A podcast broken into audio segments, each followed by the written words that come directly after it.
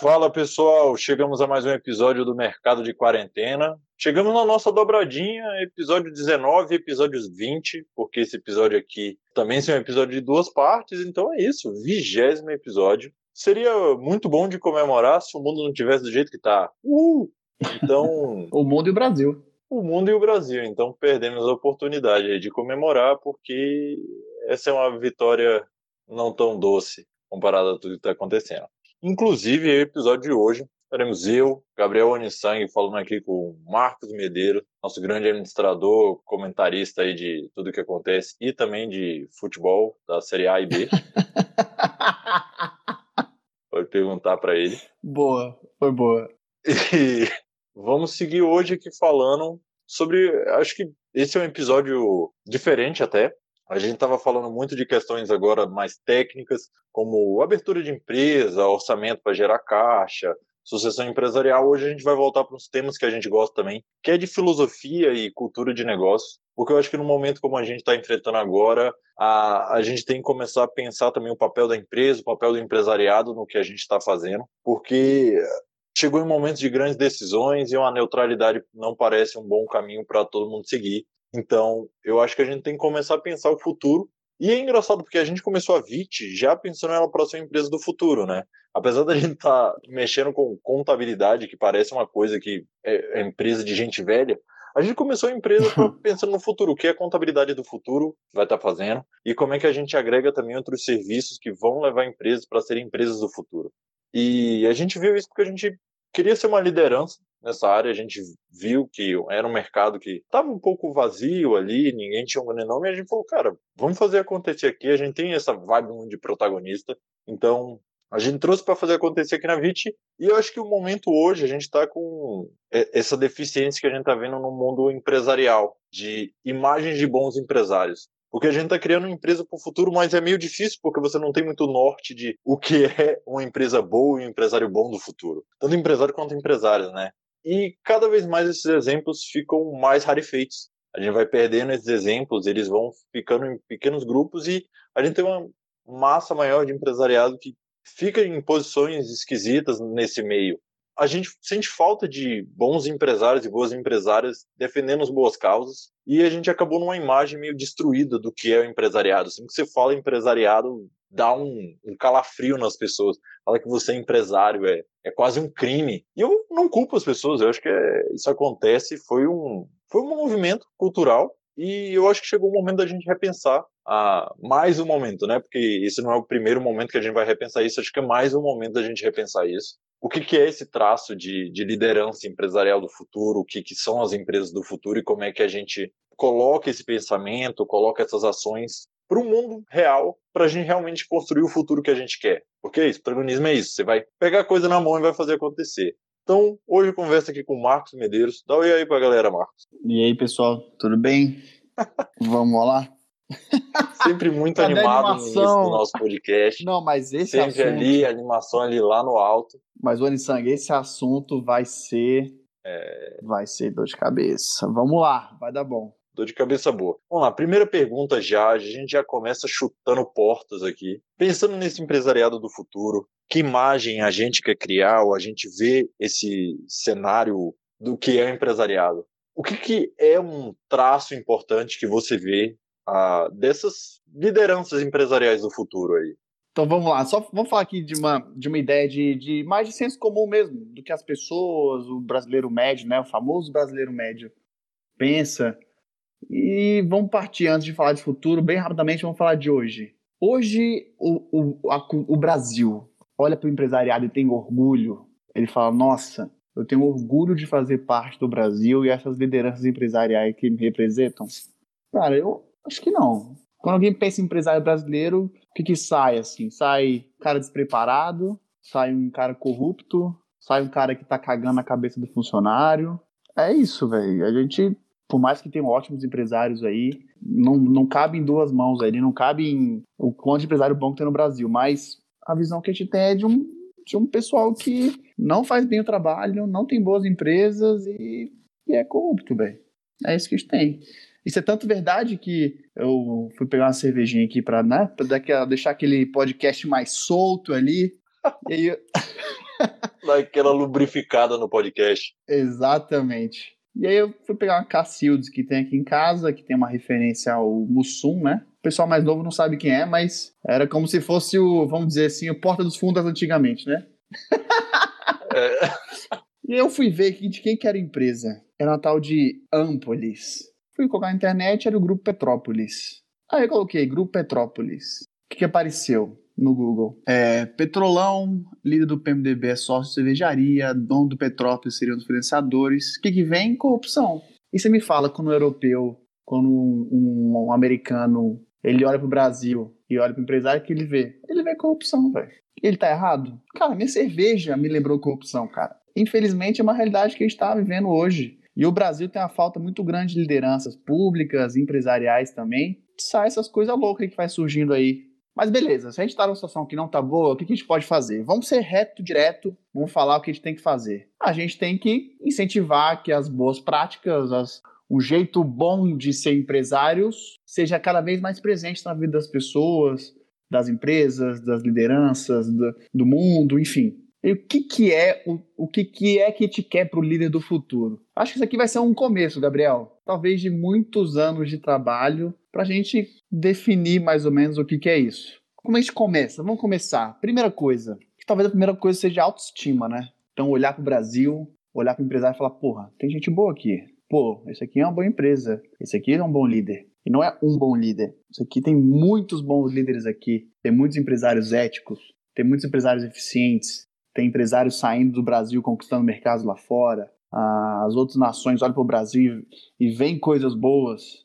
Eu vou sair um pouquinho bem rapidamente aqui do, do, do, do tema e tal, é, mas quando a Venezuela começou a dar problema, as pessoas saíram para onde? Foi basicamente para a Colômbia, veio uma outra pessoa aqui para o Brasil. E teve um empresário que saiu da, da, da, do dia a dia dele, os Carlos Wizard, e foi lá ajudar o pessoal Porra, é isso, velho, que a gente precisa. Pessoas colocam a mão na massa e pega e faz. E é uma, e é uma boa inspiração para as pessoas. E é, pô, ele tá fazendo uma coisa boa pro país, para as pessoas. Vamos, vamos fazer uma coisa boa também. Olha, começa a juntar a gente com pessoas que fazem coisas boas. Então, vamos conversar aqui, vamos, vamos falar aqui de coisas que a gente acha que são coisas boas, que podem ser características do líder do futuro, né? A gente conversou um pouco, que a gente tem uma ideia. Quero até ouvir sua opinião também, a gente conversando de algumas coisas que seriam interessantes. Então, ter um pouco de orgulho, mas orgulho porque as empresas brasileiras são eficientes, as empresas brasileiras têm impacto no mundo, são bons líderes que, que criam conteúdo. Já parou pensar que as boas práticas muitas vezes vêm da Europa, vêm principalmente dos Estados Unidos? E as boas práticas do Brasil? Cadê as boas? É, tem uhum. várias coisas surgindo, mas tamanho desse país, velho, podia ter muito mais. Então a gente tem mais concorrência entre as empresas, a gente tem um, um sistema empresarial onde os, as boas empresas ganhem. Não as empresas que gastam dinheiro com advogado, compram político e fazem esquema. Cara, a empresa que atende bem o funcionário. Quem não reclama de internet no Brasil? Quem não reclama de, de, de telefone no Brasil? Quem não reclama de quase tudo no Brasil? E a culpa é de quem? Beleza, é o sistema que é difícil, os impostos, burocracia, mas a culpa também é do empresário. A gente não pode tirar o empresário desse cálculo. Ele tem parcela de contribuição, sim, ele tem. Enquanto não tiver um movimento forte o suficiente para a gente criar uma base de empresários que realmente façam diferença no mundo, a gente vai continuar esse mesmo aí. De, ah, beleza, o cara roubou dinheiro, beleza. O cara tem três gerações de bandido, como na Odebrecht, beleza. É uma excelente empresa isso aí. Vamos, vamos, vamos colocar ele ali no pedestal e mandar ele palestrar. O cara tá três gerações saqueando o governo e a gente vou começar a ficar puto aqui também, não. Vamos, vamos continuar. vamos continuar Mas eu acho que você tá certíssimo, cara. Eu acho que tem todo esse ponto de resgatar esse orgulho. Cara, é isso. Ninguém sente orgulho muito do empresariado brasileiro. E quem sente são as poucas pessoas. É ali um punhadinho de empresário que a gente conhece maior, assim, de grandes empresas, que são as grandes imagens de empresariado que a gente vê com maior ética, maior imagem, maior distribuição mesmo de conteúdo, como você falou. Porque, pô, ninguém fala do que bom que a gente está fazendo, quais são as nossas grandes práticas de, de gestão. Tudo fica muito ofuscado por todas as coisas que acontecem. Então, eu acho que essa parte de criar lideranças que vão representar o Brasil tanto internamente quanto internacionalmente é fundamental. E essa parte de concorrência, cara, é, é isso. A gente precisa de mais mercados livres aqui para realmente você ter empresas competindo de forma justa, trazendo novas inovações e não tanto essa, essa coisa meio travada ali que a gente tem de relação de promiscuidade entre empresa e governo, que descamba em todo esse problema de corrupção que a gente tem. Inclusive, quando a gente pensa essa parte de governo e empresariado, ele é uma parte, digamos, importante na economia brasileira, porque muitas coisas são feitas entre relações entre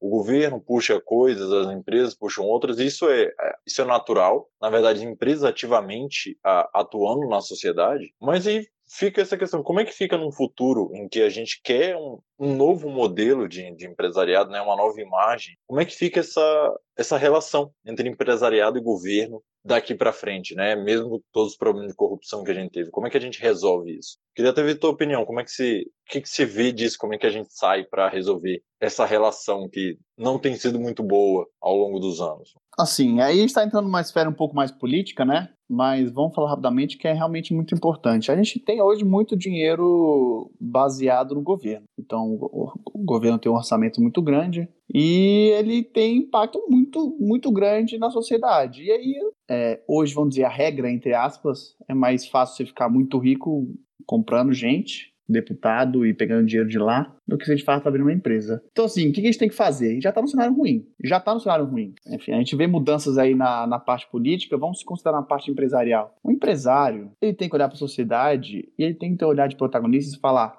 eu sou responsável por essa sociedade. Então, principalmente é, empresários médios, grandes, eles têm mais dinheiro, eles têm mais capilaridade, eles têm melhores relacionamentos, né? ele tem a facilidade maior de, de, de, causar impacto na sociedade. Então, esse cara tem que ativamente virar um, um líder regional, às vezes, ou talvez tenha uma prática muito grande nos Estados Unidos também de, de criar fundações. É uma questão tributária lá, tudo bem, mas de realmente colocar dinheiro para fazer o Brasil melhorar. O Brasil precisa mudar as regras é, do jogo empresarial. O ganhador tem que ser o cara que tem uma boa empresa e não o cara que corrompe os outros. Uhum. Porque ele corrompe os outros, porque ele corta o plano de saúde no meio da pandemia, porque ele, ele faz deliberadamente fraude fiscal, como fez aí grandes empresários que hoje apoiam, apoiam o governo. Enfim, hoje o que resta para o empresário, o que tem boa índole, é se cercar dessas outras boas pessoas, boas referências e realmente ser um fator que impacta a sociedade, apoiando causas e tal. Enfim, além disso, eu acho que ele talvez tenha que ter um papel também mais protagonista no setor dele no momento de difundir boas práticas. Ele tem que investir em pesquisa, o empresário tem que. Marcos, o Brasil é difícil, carga é, tributária é alta, burocracia é alta, o cara tem a margem pequena. Eu entendo isso, a gente trabalha com contabilidade, a gente sabe disso. Mas tem que investir. Tem que ter professor fazendo pesquisa dentro da empresa, professor fazendo pesquisa no mercado, ligação com a universidade, melhorar a produtividade. A produtividade do Brasil é ridícula, ridícula. E não é só por questões de governo, tributárias e, e, e burocráticas. É também. Mas também tem a falta do, do, do, empresário lá, metendo a bunda dele na cadeira na universidade, conversando com o professor, é, formando melhores alunos, fazendo pesquisa, tendo mais dado e melhorando a sociedade como um todo. Quem me diz um empresário que gosta de um Brasil desigual como a gente é hoje, com essa massa grande de pessoas pobres? Me diz um empresário que gosta disso? Nenhum. E vamos pensar no jeito mais prático, assim, de dia a dia. Se você tem uma sociedade mais rica, ela tem mais dinheiro para comprar seu produto. Pode não ser a, a diretriz, o princípio que, que a gente queira colocar é, no porquê disso, mas você tem efeito colateral disso também. Mais pessoas, mais ricas, mais dinheiro para consumir ela vai ter uma formação melhor, ela vai ter, enfim, mais autoestima muitas vezes, ela vai ter mais é, capacidade. Muitas vezes um, um, talento é desperdiçado porque ele não teve oportunidade na vida de se educar, de crescer. Eu te falei um dia desses, Gabriel. É, agora eu vou deixar a parte pessoal aqui, a gente de Brasil. Vamos falar um pouco de Brasília. Eu conversei com uma, com uma profissional que trabalhava numa cantina é, de uma empresa especificamente, e ela foi falando de questões é, de gestão de pessoas, de liderança, de postura, que eu falei, se essa mulher tivesse sido uma, tivesse tido uma educação boa e a ambição suficiente para fazer uma carreira de executivo, que não é fácil, carreira executiva é difícil, essa mulher poderia ter sido uma CEO e hoje ela infelizmente ganha o salário mínimo aqui trabalhando numa cantina porque ela não teve educação. Mas ela tinha qualidades que poderiam fazer dela uma boa ela teria criado uma empresa boa. Ué, não sei. É. Toda questão educacional, a gente vê que esse já é um grande problema. O Brasil falhou com todo mundo. Isso tá...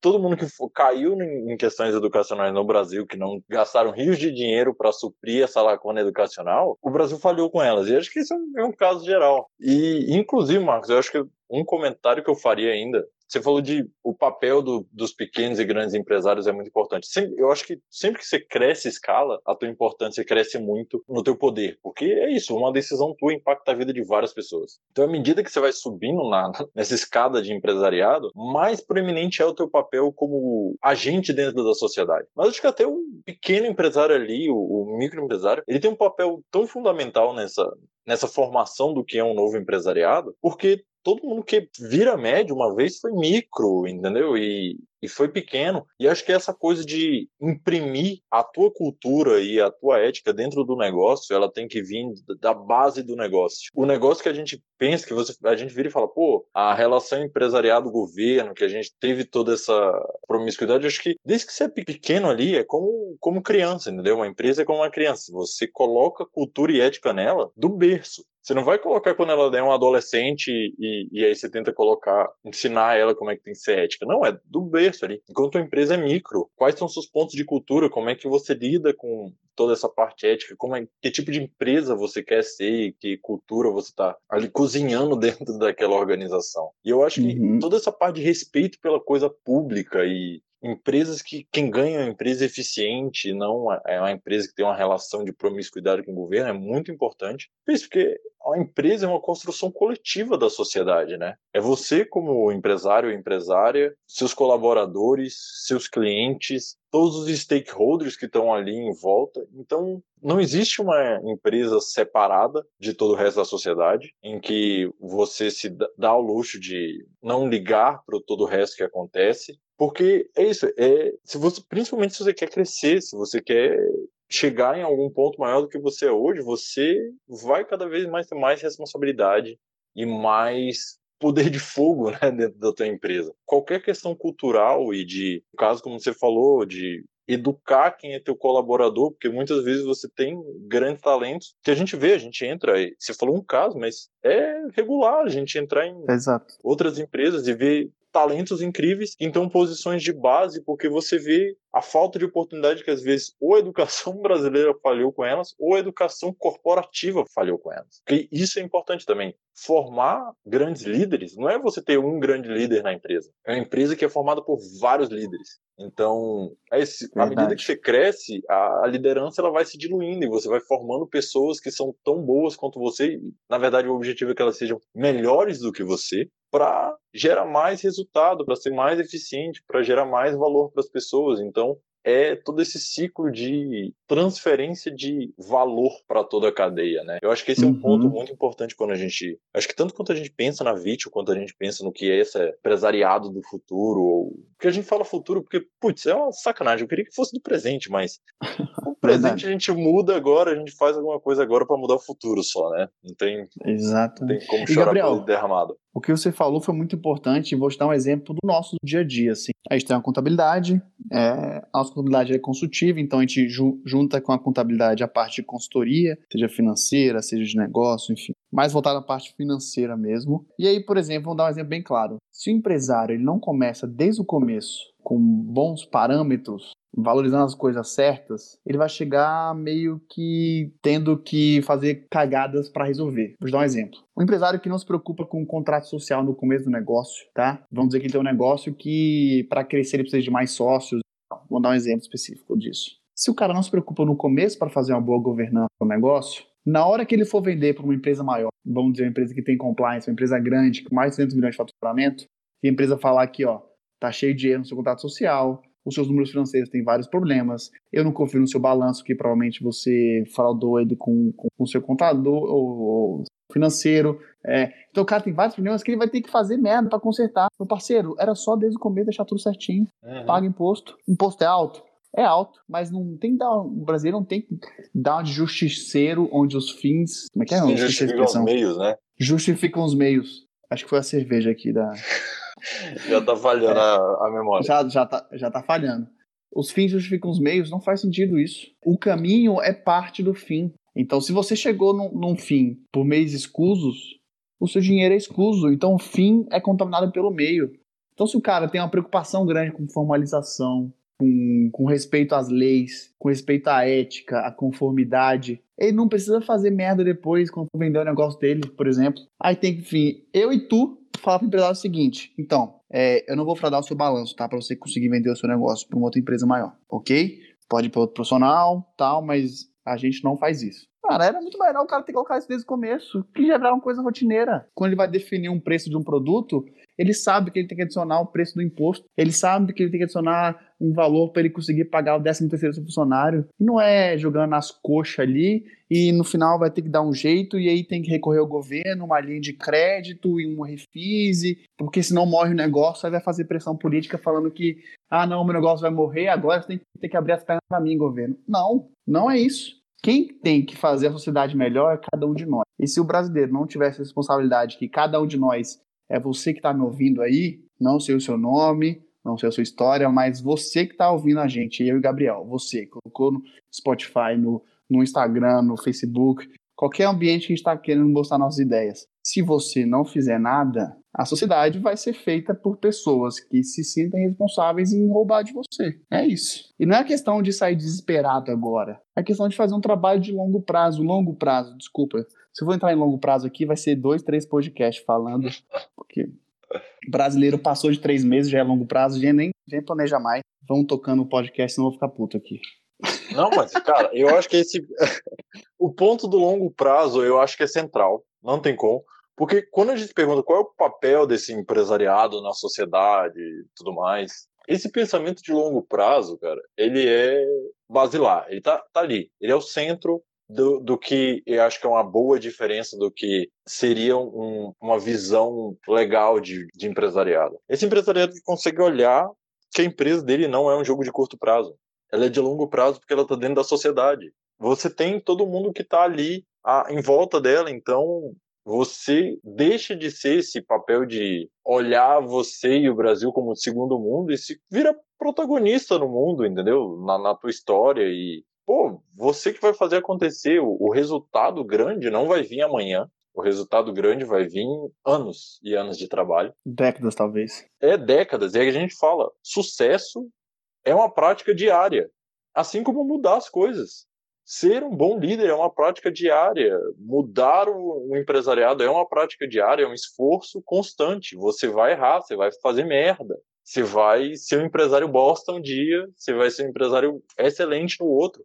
Mas o teu objetivo é quando você for um empresário, empresariado bosta, você olhar e falar, cara, eu fui horrível aqui. Eu não, não foi uma boa prática, aprende com teu erro e melhora. Ou você está dentro de organizações que não são tão fáceis mudar às vezes. Porque é fácil a gente falar quando a gente fala da VIT, porque a gente é sócio, a gente vira e fala, pô, isso daqui tá errado, a empresa é pequena, a gente consegue mudar o caminho de forma muito rápida. Mas às vezes você está numa estrutura que para você mudar ali um centímetro ali da direção de onde a empresa está indo é um esforço muito grande, mas se você acha que aquele, caminho é certo, é o caminho de maior retidão ali para tua empresa, ser uma empresa mais eticamente dentro do, do, do que deveria ser, pô, isso é um esforço que vale, é um esforço diário ali até você chegar lá, porque é no longo prazo que se ganha. Por isso que a gente está falando em empresariado do futuro, porque o presente é a gente e a gente está fazendo um esforço todo dia para mudar. Vamos ver o que, que, o futuro vai ser, né, com o nosso esforço. E é até um. Caraca. É, é um chamado para todo mundo que pensa igual também. O que, que você está fazendo aí? Gabriel, você tem que ser escritor, cara. Olha isso aí. Olha essa, esse raciocínio aí. é isso aí, cara. E o que você tá falando de longo prazo faz muito sentido. E assim, só ouvindo você falar, eu pensei numa coisa que. A gente fala que empresários maiores, pessoas mais ricas, mais influentes, elas têm impacto maior na sociedade. Isso é, isso é verdade. Uhum. Se a gente for pegar qualquer sistema político, desde o nascimento de um sistema de governo político, de polis, sei lá, desde o começo até hoje, quem tinha mais dinheiro, quem tinha mais influência, a, vamos dizer, a elite, sempre falaram bem ou mal dela. Principalmente uhum. mal, sempre falaram muito mal. Né? é. Então, é, então a elite sempre vai ter impacto grande na sociedade. Então você, jovem mancebo, ou um pessoal, um cara mais, mais, mais velho, ou uma mulher mais velha, uma mulher mais nova, enfim, quer fazer para a sociedade? Vamos dar uma dica. Aí o Gabriel, acho que eu vou te falar. Primeira coisa, seja ambicioso. Seja ambicioso, cara. Vai ganhar dinheiro. Beleza, você tem essa parte de melhorar o mundo, mas ao mesmo tempo ganhe influência, ganhe dinheiro, cresça. Se você é funcionário de, um, de, uma, de uma empresa, suba. Você virar gerente, diretor, sócio lá na frente, o seu impacto vai ser muito maior. De nada ficar reclamando ali que, que, que você. Ai, não vou fazer nada, senão vou perder meu emprego. Meu parceiro, coragem! Coragem!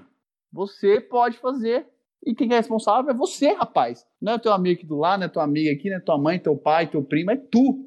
Você. Boa. Bom, pessoal, esse é o fim da primeira parte do nosso episódio sobre que esse empresariado do futuro. Se você gostou, não deixa de seguir a gente lá no Spotify, no Instagram, no arroba Contabilidade, no LinkedIn, no Vit Contabilidade Consultiva e Gerencial. E dá uma avaliada também a gente ali, se você gostou, porque no Apple Podcast é muito importante essa avaliação para a gente ficar num ranking melhor e chegar para mais pessoas. Muito obrigado para você que escutou até agora e a gente vê na segunda parte, que também está muito legal. Não deixe deixa de escutar. Grande abraço, até o próximo.